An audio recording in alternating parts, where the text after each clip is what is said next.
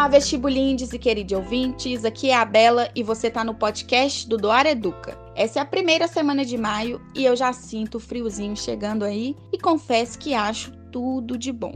Hoje o Daniel inicia o bloco de notícias com um tema polêmico: o protagonismo do Brasil na exportação da soja e os impactos ambientais dessa atividade. Em seguida, ele nos atualiza sobre aquele caso do navio que encalhou no canal de Suez. Parece que a tripulação está presa na embarcação há mais de três semanas. Já imaginou? E por fim, será que o turismo no mundo vai ser definido pelas vacinas? A União Europeia declarou que só aceitará visitantes que receberam uma das quatro vacinas autorizadas para os seus cidadãos. China e Estados Unidos também puseram restrições sobre isso. No assunto da semana, conversamos com a biotecnóloga Luna Barroco. Ela foi para Harvard estudar sobre o coronavírus e respondeu todas as nossas perguntas. E para fechar com chave de ouro, como sempre, Maria Luísa dá uma dica cultural das boas e te inspira a escrever boas redações. Lembrando que tudo que for citado aqui vai estar disponível também no formato de texto no material linkado na descrição do episódio. E os links para os filmes que ela indicar também vão estar nesse material, beleza?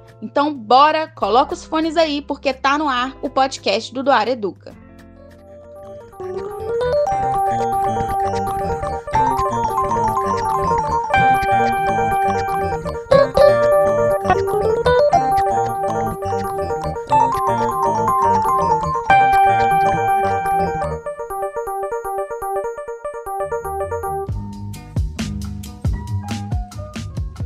Fala turma do Dora Educa, tudo bem? Todos estão prontos para mais uma atualização sobre o que aconteceu de mais importante nessa semana? Estão prontos? Então vem comigo! Pessoal, a primeira notícia de destaque foi publicada no jornal É o País, fala sobre o protagonismo do Brasil na exportação da soja e destaca os impactos ambientais que essa atividade causa. A notícia tem a seguinte manchete: O superpoder da soja no Brasil. Suas plantações ocupam uma área de superfície equivalente à da Alemanha. Esse foi o único setor que cresceu na pandemia. Desbravar significa abrir caminhos, explorar o desconhecido. O pai de Tamires Vasconcelos era um desbravador quando chegou a estas terras da Amazônia brasileira há quatro décadas. A bordo de uma escavadeira, ele ganhava a vida abrindo clareiras em meio à vegetação exuberante para construir estradas. Com elas, chegaram os colonos e também as cidades. Foram empurrados para fora a maior parte dos indígenas autóctones como os Caiabi e os Apiacás. Anos depois, foram os cultivos que tomaram conta. Os moradores relatam a colonização impulsionada pela ditadura militar como a epopeia dos pioneiros. As fotos em preto e branco do desembarque na década de 70 contrastam com o verde dos campos de soja que se estendem até o infinito. Aqui e ali, pequenos grupos de árvores. O berço do setor da soja fica no coração do Brasil, no estado de Mato Grosso, a cerca de 2.300 quilômetros terra adentro do Rio de Janeiro. É o ponto sul da Amazônia, a maior floresta tropical do mundo. Esses campos, caminhões e silos representam o motor da economia brasileira a fazendeira Vasconcelos, a única dos filhos do desbravador que optou por transformar o campo em sua vida, hoje pertence a uma próspera classe empresarial. Lá a soja reina. As plantações ocupam cerca de 38 milhões de hectares, como a superfície da Alemanha, como dito anteriormente, e a história econômica deste país continental acompanha o ritmo da exploração das matérias-primas. A soja é para o século XXI brasileiro o que o açúcar foi para o século XVII, o ouro para o século XVIII e o café para o século XIX. Mesmo na difícil conjuntura do coronavírus, o agronegócio brasileiro vive um doce momento. A produção está mais alta do que nunca, os preços internacionais dispararam, o valor do real está mais baixo e nunca tiveram um aliado tão próximo na presidência da República como o presidente Jair Bolsonaro. Para os empresários da soja, A única nuvem no horizonte, ou seja, o único empecilho, é a pressão internacional pela proteção da Amazônia, crucial para reduzir as mudanças climáticas. Fosse pelo fato de falar em português, seria difícil acreditar que essa zona do estado do Mato Grosso é no Brasil. As camisas xadrez, os bonés, chapéus e botas, as caminhonetes têm o cheiro country do centro-oeste dos Estados Unidos. Em Sinop, como em outras cidades brasileiras, uma imponente estátua da liberdade preside a entrada da loja da Van, uma loja de departamentos de Luciano Hang, um amigo muito próximo de Bolsonaro. A música sertaneja, o country local, é a trilha sonora dessas cidades agrícolas, embora o vírus tenha fechado os bares. Esta é uma região desconhecida até mesmo para muitos compatriotas não aparece nos cartões postais. Antes mesmo do amanhecer, Vasconcelos vai de Sinop, a principal cidade da região, para sua fazenda. Quem acredita que o nome deriva de sino, o nome Sinop, que é um vocábulo que designa a China, que a China também, né, que virou cliente que levou o negócio da soja a níveis sem precedentes, está confundindo um pouquinho as coisas. A Sinop vem da própria origem da palavra, significa Sociedade Imobiliária do Norte do Paraná. O estado vizinho de onde vieram muitos dos colonos, como a família Vasconcelos. Em outros países, também há a derrubada de árvores para dar lugar à, à, pecuária, mas em nenhum outro país isso ocorre com a intensidade do Brasil. Brasil hoje que é o responsável por um terço do desmatamento mundial. E o principal culpado em 2021 é o gado. A soja já ocupou esse lugar entre os principais responsáveis pelo desmatamento até 2006, quando as empresas se comprometeram com as ONGs e o governo a não comprar grãos de terras de florestas derrubadas ilegalmente. Sem demanda, a oferta desse tipo de soja caiu até quase desaparecer. Apenas 2% da produção atual vem de terras desmatadas ilegalmente. Mas, como os grãos são mais lucrativos do que as vacas, existem uma série de trapaças. Primeiro desmatam, depois criam gado, e com o passar dos anos, voilá! As pastagens se transformam em novas lavouras. É, pessoal, a reportagem mostra que estamos pagando um preço alto pelo desmatamento que causamos. Todo esse ganho econômico não é distribuído de forma eficiente e igualitária, e os lucros dos desmatamentos vão para poucas pessoas. Vale a pena desmatar dessa maneira? Fica a reflexão. Deixei um vídeo curtinho no nosso material que destaca em 3 minutos a evolução do desmatamento da Amazônia. Então, não perca!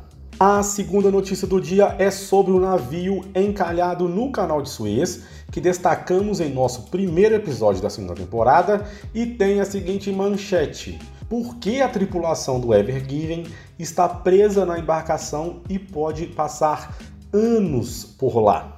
Há quase um mês, eles vivem em um navio encalhado, reféns temporários de um conflito multimilionário envolvendo um navio de bandeira panamenha, de propriedade de uma holding japonesa, operado por uma empresa alemã. Olha a confusão, gente. E a tripulação é indiana, eu ainda esqueci de falar isso. Como se isso não bastasse, eles estão presos no Egito, longe de casa mais especificamente no Grande Lago Amargo, no sistema do Canal de Suez. O navio cargueiro Ever Given encalhou no canal de 23 a 29 de março, causando o bloqueio de uma das principais rotas marítimas comerciais do mundo. Três semanas depois do bloqueio, os 25 tripulantes a bordo do navio ainda estavam em boas condições e até a Federação Internacional dos Trabalhadores em Transportes, que pôde visitá-los no barco, dizem que eles estavam de bom humor.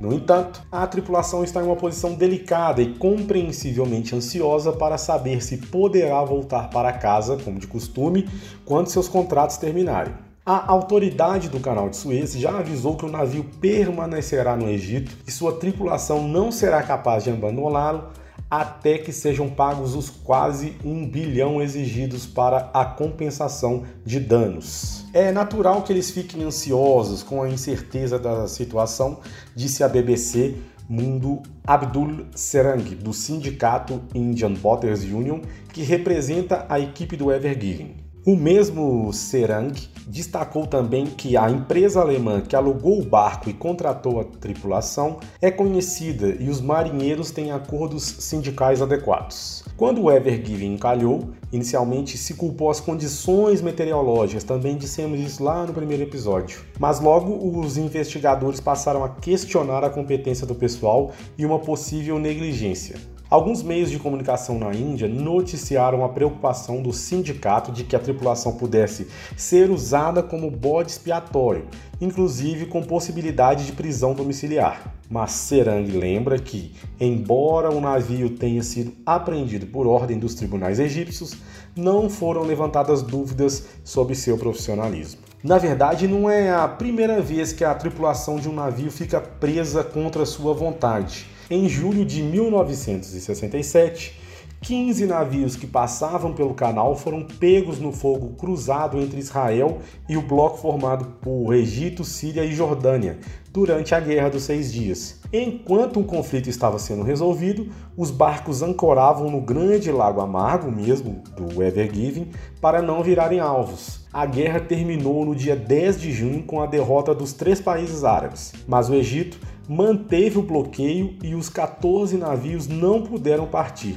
Graças às negociações diplomáticas, alguns dos marinheiros partiram em duas semanas, mas o restante ficou preso por cerca de três meses. Gente, vamos acompanhar essa notícia, vamos ver se o pessoal vai sair né, dessa condição e pode deixar que se ocorrer qualquer novidade nesse caso, eu volto para informar vocês. A terceira e última notícia do dia foi publicada no site da Rádio Jovem Pan e tem a seguinte manchete: Passaporte da vacina definirá o turismo no mundo, mas países barraram alguns imunizantes. A União Europeia, por exemplo, só aceitará visitantes que receberam uma das quatro vacinas autorizadas para seus cidadãos. China e Estados Unidos também impuseram outras restrições. Na semana passada, a União Europeia anunciou que vai voltar a receber sem restrições, a partir de junho, os turistas americanos já vacinados. O gesto é importante para a retomada de uma das indústrias mais importantes da economia mundial,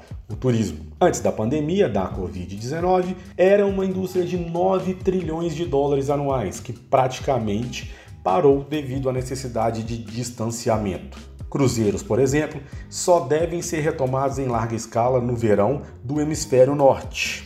O turismo voltou tímido com a reabertura das economias, mas quase sempre dentro dos países. Viajar ao exterior, dependendo do país, envolve fazer quarentenas de 10 ou mais dias na chegada, o que inviabiliza a maioria das viagens. A vacina contra o coronavírus é vista como o caminho mais rápido para a volta à normalidade, mas ainda um complicador. A União Europeia só aceitará visitantes que receberam uma das quatro vacinas autorizadas para seus cidadãos: a da Oxford AstraZeneca, também aplicada aqui no Brasil, a da Pfizer, a da Moderna, Moderna, né? Não Moderna, Moderna, e a, e a da Janssen, da Johnson Johnson. Mas não a Coronavac, que foi aplicada na maioria dos brasileiros. Turistas que forem à Europa imunizados com a vacina chinesa precisarão cumprir quarentena enquanto não houver mudança das regras. Pior ainda será entrar nos Estados Unidos onde a vacina chinesa não é aplicada e a da AstraZeneca também não foi aprovada, que é, essas duas vacinas são as principais aqui do Brasil, né? Essa vacina da AstraZeneca também não foi é, aprovada pelo órgão regulador do país, a FDA. Então lá nos Estados Unidos valem as vacinas da Pfizer, Moderna e Janssen. Só os imunizados com a vacina da Pfizer, que ainda não começou a ser aplicada por aqui no Brasil, se livram das restrições. Para os demais, mesmo vacinados, a quarentena continua obrigatória até a autorização no país das vacinas recebidas no Brasil. Resta o consolo de que para os brasileiros agora é muito mais fácil entrar na China do que para um americano ou um europeu. Só lembrando que a China somente autorizou até agora a aplicação de suas três vacinas, a Coronavac, que é aplicada aqui, e duas que não foram aplicadas aqui só lá, que é a Sinopharm e a CanSino. A China ainda não liberou nenhuma das vacinas aplicadas nos Estados Unidos e na Europa. Então, americanos e europeus vão ter bastante dificuldade de entrar lá. Já no nosso caso, de cada seis vacinas aplicadas, cinco são a Coronavac, fabricada pelo Butantan, sendo a outra vacina aplicada a da AstraZeneca, que foi produzida pela Fiocruz. Ou seja, a fronteira livre de verdade deve levar alguns meses ainda, mas no fim o bom senso deve prevalecer, até porque seria impensável tanto para Estados Unidos como para a Europa abrir mão de turistas chineses, dos turistas chineses, que antes da pandemia eram os que mais gastavam no mundo. Turma, essa pandemia ainda vai longe, mas estamos aqui dando alguns passos rumo à esperada normalidade. É isso, pessoal. Fico por aqui desejando a todas e a todos uma ótima semana. Mas antes, deixo vocês com o trecho da música Sobradinho de Sá e Guarabira. Um abraço, até semana que vem. Tchau, pessoal.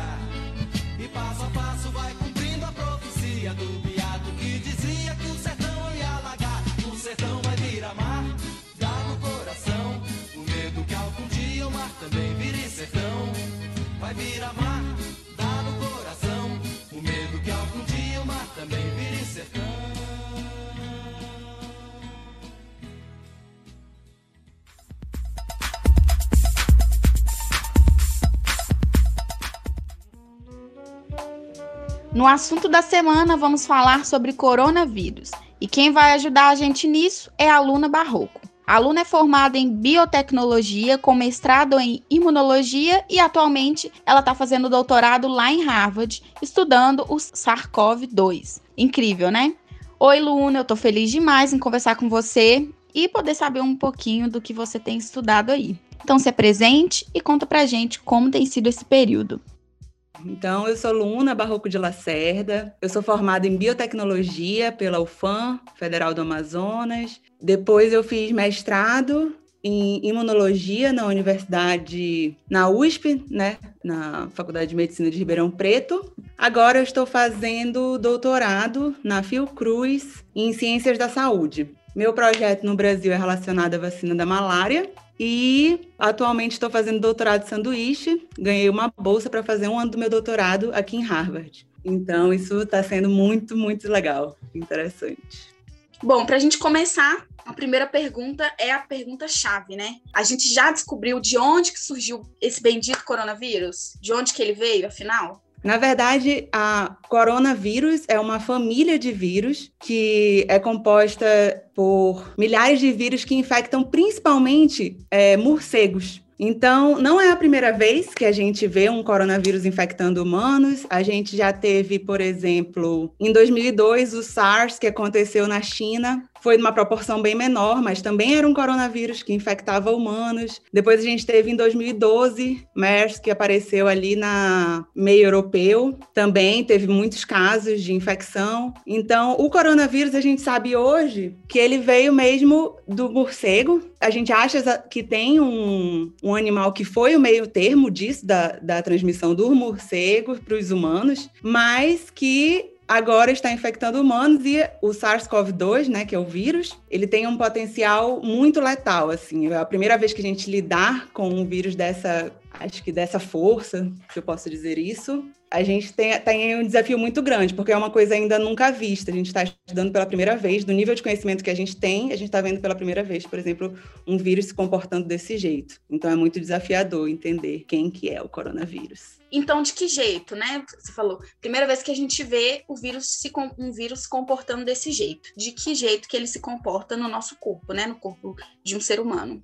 Ele é considerado como uma síndrome respiratória aguda, grave, então, ele vem como uma pneumonia, Só que também a gente vê que em determinadas pessoas que têm algum tipo de comorbidade ou têm outras doenças que podem aumentar, ele apresenta uma infecção generalizada, como a sepsis sabe que a gente vê é, infecção generalizada em hospital, de bactéria e tudo, a gente já tinha conhecido essa sepse bacteriana. E agora a gente está lidando com uma sepse que é viral. Então, o vírus ele gera uma inflamação tão descontrolada que o nosso corpo entra em pânico, assim, inflama completamente. E aí a gente tem múltipla falência de órgãos, a gente tem, a gente vê muitos casos de problemas de infecção do fígado, do cérebro, tem ele se espalha, ele chega a ser uma infecção sistêmica, não só pulmonar. Então é muito além de uma gripezinha.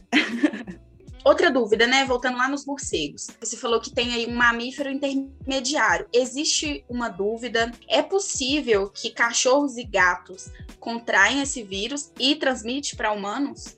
O que eu vi é que sim, existe hoje evidências de que gatos e cachorros já foram infectados, a gente tem amostras disso, e que também eles podem se for um contato muito direto assim com humanos, tipo pets, eles podem sim ser transmitidos de humanos para animais. Mas existem, por exemplo, coronavírus que são específicos para felinos, específicos para cães, mas esse o, a gente vê que o SARS-CoV-2 também consegue. Eu, eu, li, inclusive, que tem um caso aqui de um leão do zoológico de Nova York que foi detectado com coronavírus. Então ele mostra assim os sintomas assim de febre, de uma gripe, e aí quando a gente vê é o coronavírus assim, o potencial de destruição desse vírus é uma coisa de louco, né? E sobre as variantes, né? A gente está em um período que esse assunto das variantes veio com tudo, deixou todo mundo inseguro, porque a vacina, né, já é uma realidade maior para alguns países, né? Aqui no Brasil, infelizmente, a gente ainda está dando passos muito lentos, mas isso da variante gerou várias dúvidas. Então, por exemplo, tem uma dúvida de que ah, com a variante a vacina não serve mais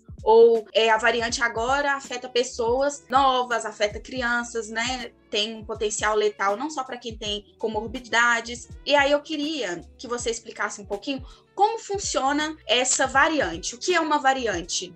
O vírus, ele é um ser com potencial mutagênico muito grande. Como é que eu posso explicar isso? Ele é só formado por material genético, o RNA. E aí, tipo, a gente tem uma célula que tem todas as proteínas, todas as organelas que protegem o nosso DNA, né, que dá todas essas informações. Então, o nosso corpo, ele é muito preparado para quando a gente está se multiplicando e tudo. Um vírus não, ele é só essa informação. Então ele se multiplica muito rápido e a possibilidade de gerar mutações é muito maior. Aí o que, que acontece com essas mutações? Essas mutações elas dão características diferentes para o vírus. Então, tanto ele pode ter mutações que ele morre mais rápido, quanto ele tem mutações que ele sobre, sobrevive mais. E é claro que essas mutações que ele sobrevive mais, elas começam a ela ter uma força, né? Tipo, ela consegue se expandir muito mais porque ela tem essa, ela gerou uma mutação que ela consegue enganar o sistema imunológico melhor. Sim. Então ele vai sobreviver muito mais, não vai ser morto.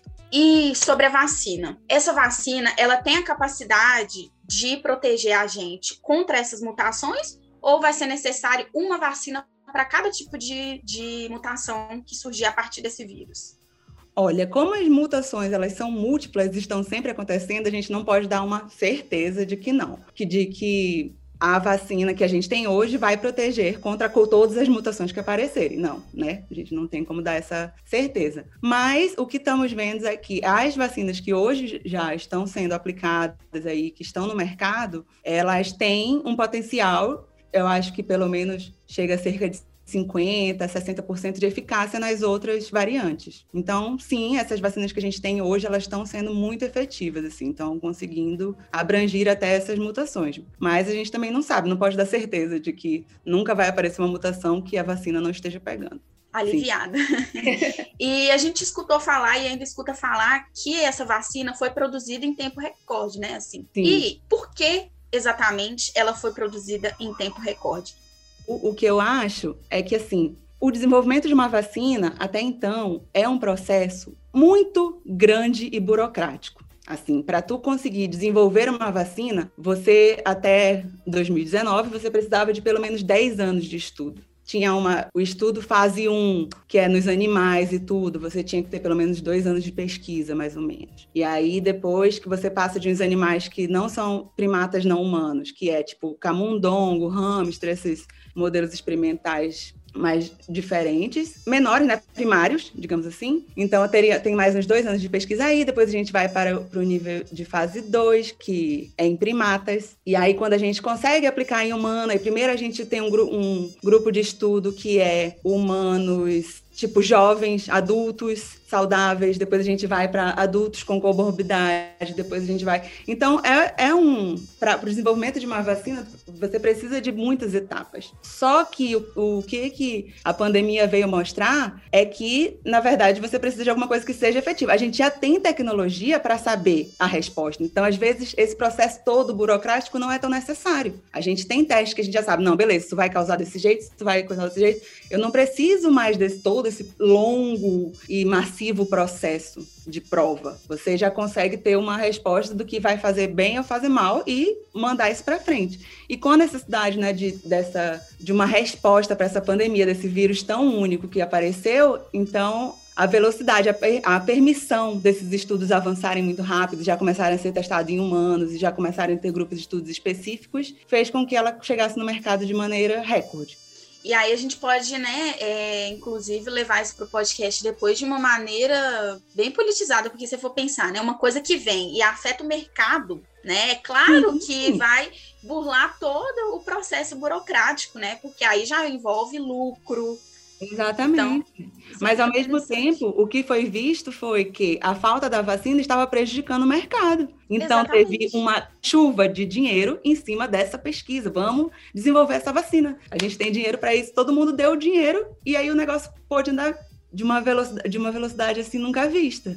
Pois é. E eu, por exemplo, que trabalho com a vacina da malária, já tem 60 anos de estudo e não, ninguém nem sabe uma vacina assim que realmente. A única vacina que hoje tem no mercado, ela tem menos de 50% de eficiência e depois de dois anos ela já não funciona mais, tipo assim. Nossa. Imagina. É o dinheiro, é porque malária também é uma doença negligenciada, né? Que não tem muito foco é, de grandes indústrias e tudo. Acontece só em, em, países subdesenvolvidos, em áreas tropicais. Então, não é de interesse econômico. E o coronavírus foi uma coisa que estava mexendo com o mercado. A gente teve que parar o mundo inteiro por causa desse negócio. Então, todo mundo, não, tá aqui o dinheiro, segura aí e faz o negócio acontecer. Então, a gente tem conhecimento e tecnologia, mas muitas vezes a gente não tem recurso. E o coronavírus deixou isso bem explícito, né? Muito explícito explícito.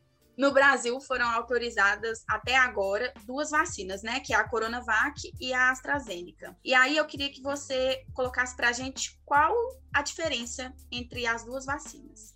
A Coronavac, que é da China, ela é uma vacina como um vírus morto é o vírus, mas ele não tem a capacidade de, de infectar a gente. Então a gente só mostra para o nosso corpo, tipo assim, tá aqui esse vírus, você tem que aprender a lutar contra ele. E ele não vai ter força, então a gente vai criar uma imunidade contra o vírus. Esse é, essa é a Coronavac, é o tipo mais clássico de vacinas. A vacina da gripe é uma vacina desse, de vírus morto, poliomielite, hepatite, meningite, todas essas, todas essas vacinas são de vírus inativados. A AstraZeneca é já uma tecnologia um pouco mais nova, de vacinas que já vinham sendo estudadas, mas elas pegam uma parte do vírus só, é, entregam para a gente através de um outro vírus que não tem capacidade de infectar a gente. Temos o vírus vetor, que é o vetor viral, que vai levar essas pequenas partes do coronavírus para o corpo humano. E esse vírus vetor ele é, ele é de chimpanzé, então ele não vai causar doença na gente. E aí, a AstraZeneca é isso, são só pequenas partículas do vírus que vai gerar essa resposta. As duas são muitas, se mostraram muito eficientes. Eu estou vendo bons números no Brasil. Eu acho que está tendo um nível de proteção muito legal. Então, eu estou bem animada assim com essas duas que estão aí. Muito legal esse do vírus é, vetor, né? E por que que a gente precisa tomar duas doses?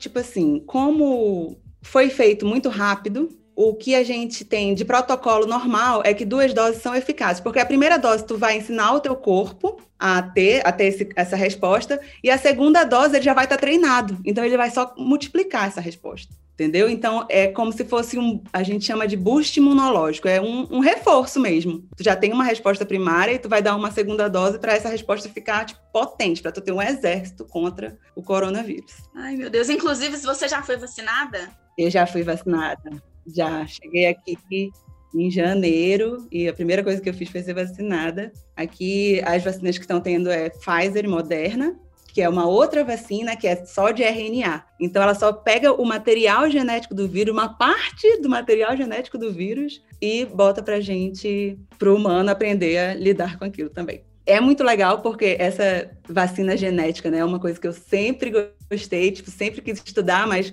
com todo esse processo burocrático e tudo, eu achei assim, ah, cara, vacina de DNA, de RNA, vai ser só para, sei lá, daqui a uns 10, 15 anos. E virou realidade em um ano. A gente não tem nenhuma outra vacina que utiliza desse materi de material genético? Não, essa é a primeira vez que a gente está dando vacina de RNA. Nossa, que incrível, que incrível. É uma. Tem, assim, é um mal gigante, né? A pandemia está sendo destrutiva, principalmente para a gente que está aqui no Brasil e para países subdesenvolvidos também, que, e Sim. toda essa onda de negacionismo.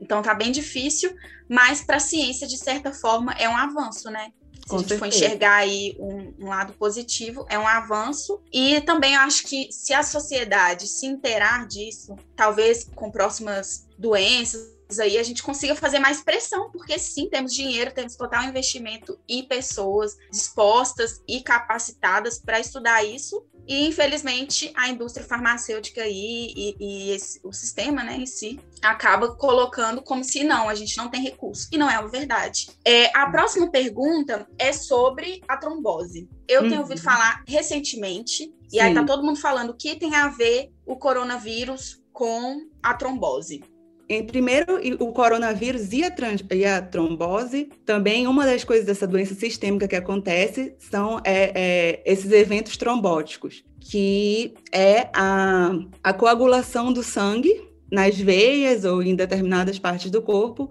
que podem causar um derrame, pode causar um estresse, um né? Um, a trombose. E aí a gente sabe que, que o coronavírus é um vírus capaz de gerar isso também de uma Esse maneira. colapso no corpo, vários é, órgãos e tal. É, essa, essas aglutinações sanguíneas aí que acontecem que causam um dano muito maior, né? Você, tipo, você acaba a irrigação de um órgão e tudo, enfim, muito. É bem preocupante esses casos trombóticos. A relação da vacina AstraZeneca com a trombose, hoje em dia não está bem claro o que acontece. Então, tem estudos matemáticos que falam que não estão não tendo mais, mais casos de trombose do que tinha antes. Então, é uma coisa normal, um evento normal que está acontecendo. Então, não, tem, não teria essa relação com a vacina. Também tem estudos mais científicos, bem enviesados, não muito randômicos, que mostram que sim, que talvez a vacina esteja estimulando uma molécula específica que ajuda na trombose. Aí isso está meio conflitante. Mas o que se vê é que, por exemplo, já tem mais de 190 milhões de doses de AstraZeneca é, distribuídas pelo mundo, já vacinadas mesmo. E esses casos de trombose, a gente está na casa de centenas. Então é um evento muito raro. Não compensa parar uma vacinação de uma doença muito mortal como o coronavírus por causa desses casos raríssimos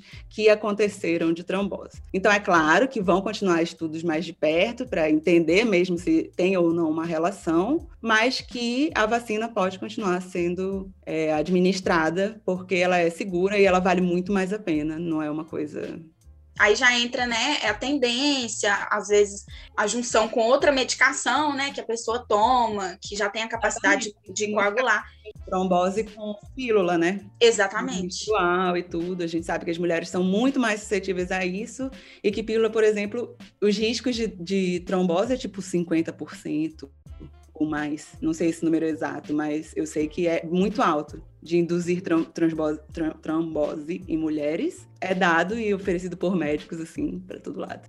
Bom, e aí, dúvidas populares, né? Que tem um milhão de dúvidas populares, mas as que eu separei aqui para a gente foi: antes da vacina, alguns governadores e o nosso queridíssimo presidente Jair Bolsonaro é, falava muito sobre a imunidade de rebanho, né? Isso ainda é meio duvidoso para algumas pessoas. Então, o que é a imunidade de rebanho? Olha, a imunidade de rebanho seria quando um grande número de pessoas, mais de 60% a 70% da população, já tenha uma resposta imunológica para determinado agente, para determinada doença. Isso é chamada imunidade de rebanho. Então, uma coisa que eu ouvi, eu tinha, eu tinha uma dúvida assim, por esse assunto, porque eu realmente acreditava nessa questão de imunidade de rebanho e quando aconteceu Manaus, uma grande né, infecção populacional ali, a gente, eu fiz umas contas assim, eu achei que tinha chegado a uma imunidade de rebanho em Manaus e queria ver como é que o vírus se comportava. E aí eu vi que, na verdade, essa imunidade de rebanho gerada por vírus não existe. A gente só pode falar em imunidade de rebanho quando é gerada por vacina, que é uma, é uma resposta específica que você está ensinando o seu corpo a fazer isso. Porque o vírus ele age diferente em cada pessoa. Tem gente que é assintomático, tem gente que fica grave, tem gente que precisa de oxigênio, tem gente que precisa ser internado, tem gente que morre. Então, o vírus em cada pessoa age de uma maneira diferente. A vacina não. A vacina você está induzindo uma resposta específica no seu corpo. Então, você não pode falar em imunidade de rebanho por ou, ou, infecção viral. Então, deixa o vírus rolar, que aí todo mundo vai ficar infectado e aí a gente vai conseguir, a gente vai conseguir parar a infecção. Não é isso. A gente só consegue diminuir os casos de infecção de um vírus se todo mundo tiver mesmo um sistema imunológico voltado para isso, que é feito com a vacinação. Se você conseguir induzir uma resposta eficiente para o vírus. E uma pessoa que é infectada uma vez, se cura, ela pode ser infectada de novo pelo mesmo vírus? Isso depende exatamente por isso, né, das diferentes respostas que, que cada pessoa tem ao vírus. Então, a gente tem casos de que não, que uma infecção é suficiente para dar uma proteção para o corpo, e a gente tem casos de reinfecção já com coronavírus. Então, é muito de, depende. E se uma pessoa pega o vírus, se cura, ou se ela toma a vacina e pega o vírus e aí ele não reage mais ao corpo dela, ela ainda consegue ser transmissora? Sim. A gente, a transmissão do vírus, ela, como a gente sabe, tipo, a transmissão do coronavírus é feita por pessoas assintomáticas, então o vírus ele pode sim passar por você. Mesmo que ele não consiga te infectar, ele pode passar por você e você pode passar por uma outra pessoa. Entendeu? A gente sabe que com a vacina a gente diminui essa capacidade de infecção, de transmissão, mas a gente também não pode dizer que é zerada. Você Meu nunca Deus. pode dizer que você jamais passará esse vírus para frente, você sempre tem uma possibilidade infelizmente, eu ainda sinto, eu sinto não, né? É uma evidência de que estamos aí nesse patamar de já chegamos a 4 mil mortes por dia por conta da negligência, né? Não só do governo federal, mas dos governos estaduais e municipais também. E tem, eu acho que isso tem muito a ver também com a nossa cultura, sabe? Com o jeitinho brasileiro, de sempre tá tentando burlar ali e não respeitar o que realmente está acontecendo. A gente está em um momento crítico. É difícil, assim, é culturalmente difícil a gente aceitar isso e fazer com que. fazer a nossa parte, né? Eu acho que essa questão aí cultural ela tem gritado muito assim para o Brasil porque apesar da falta de política, sim, sobre a vacinação e sobre como a gente pode combater bem, melhor, de, da melhor maneira, eu acho que tem uma falta de consciência e social. Eu acho que a pandemia fala muito do cuidado que a gente, das nossas atitudes que refletem sobre o próximo e que a gente vê que no Brasil isso está muito atrasado, assim, é assustador. Sim. E a gente acabou de vir da onda de ninguém se, eh, ninguém solta a mão de ninguém. E aí de repente ninguém respeita ninguém, fica a crítica aí pra gente, né? A autocrítica. É, mais do que criticar os nossos governos, que sim é importante, mas a gente também faz política, né, enquanto cidadão, enquanto ser individual. Exatamente. Então é isso. Quero te agradecer pela oportunidade de conversar com você, de usufruir um pouquinho desse conhecimento maravilhoso. Fico muito feliz por você ter tido essa oportunidade. Espero que você volte para o Brasil o quanto antes, com todo esse conhecimento e que a gente possa se abraçar, que a gente possa se ver o mais rápido possível, que isso passe logo eu é que agradeço pelo convite, é muito, muito legal essa conversa. Então, espero ter ajudado, espero ter clarificado algumas dúvidas. É, eu adoro, adoro o projeto do Areduca, eu acho que é muito, muito importante né, para o momento que a gente está e para tudo. E é isso.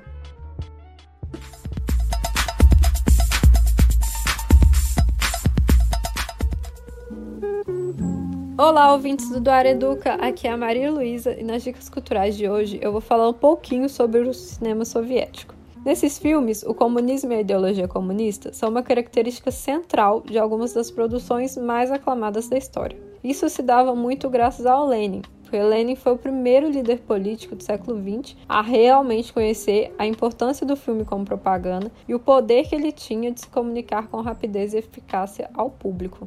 Tem uma declaração do Lenin muito interessante que é: o cinema é para nós a mais importante das artes. Foi o que ele realmente demonstrou durante o governo, já que ele deu prioridade ao desenvolvimento da indústria cinematográfica. Para criar uma proximidade entre vocês e o cinema soviético, eu vou falar de alguns diretores e os filmes mais emblemáticos. Como são muitos diretores, muitas produções, eu separei os três que são mais aclamados pela crítica até hoje. Primeiro deles é o Dziga Vertov, e o seu filme mais famoso foi O Homem com uma Câmera de Cinema, lançado em 1929. É um filme mudo, preto e branco, sem enredo, mas ao longo da produção a gente consegue identificar a organização das imagens e assim a gente consegue ver a intenção do diretor, que era quebrar com o cinema teatral da época, descobrir um estilo cinematográfico novo. Ou seja, era um filme sem diálogo, sem cenário, sem legenda, sem personagens. Mas o plano geral do filme era mostrar 24 horas em uma cidade soviética. Ele conseguiu esse objetivo lindamente. Segundo o diretor, é o Eisenstein, conhecido como diretor revolucionário russo, já que ele tinha a obra muito ligada ao projeto de construção do socialismo. Um dos temas centrais da obra deste diretor era mostrar que a história é forjada por meio da crueldade da violência, como a gente consegue ver nas imagens assim perturbadoras do filme O Encouraçado Potemkin, de 1926.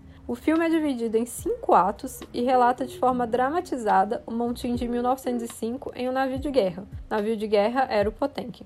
Vale lembrar também, por muito tempo a produção foi proibida em diversos países, inclusive na União Soviética. Governantes tinham receio do filme dar exemplos para a população. Essas coisas acontecem até hoje no mundo do cinema. Por fim, eu não poderia deixar de lado o diretor Andrei Tarkovsky, que, embora tenha sido muito censurado na União Soviética, ele teve seus filmes aclamados mundialmente e são aclamados até hoje. O diretor ele evitava a narrativa e o enredo convencionais e, em vez disso, ele procurava utilizar o inconsciente. Para muitos, beira a divindade poética da época. Sua primeira produção, que foi Infância de Ivan, de 1962, é um filme cheio de suspense e que conta a história do Ivan, um menino de 12 anos que perdeu sua família na invasão nazista. Ivan então torna-se muito bem quisto pelo alto escalão militar e tentava a todo custo se vingar da morte de seus parentes. O interessante do filme é o filme não é uma obra linear, ele tem muitas representações de sonhos. Essas representações elas foram muito criticadas e aclamadas na época. Enfim, os três filmes eles são de épocas diferentes e podem contar um pouco do cinema soviético com o passar do tempo. É isso, espero que tenham gostado das indicações. Até semana que vem.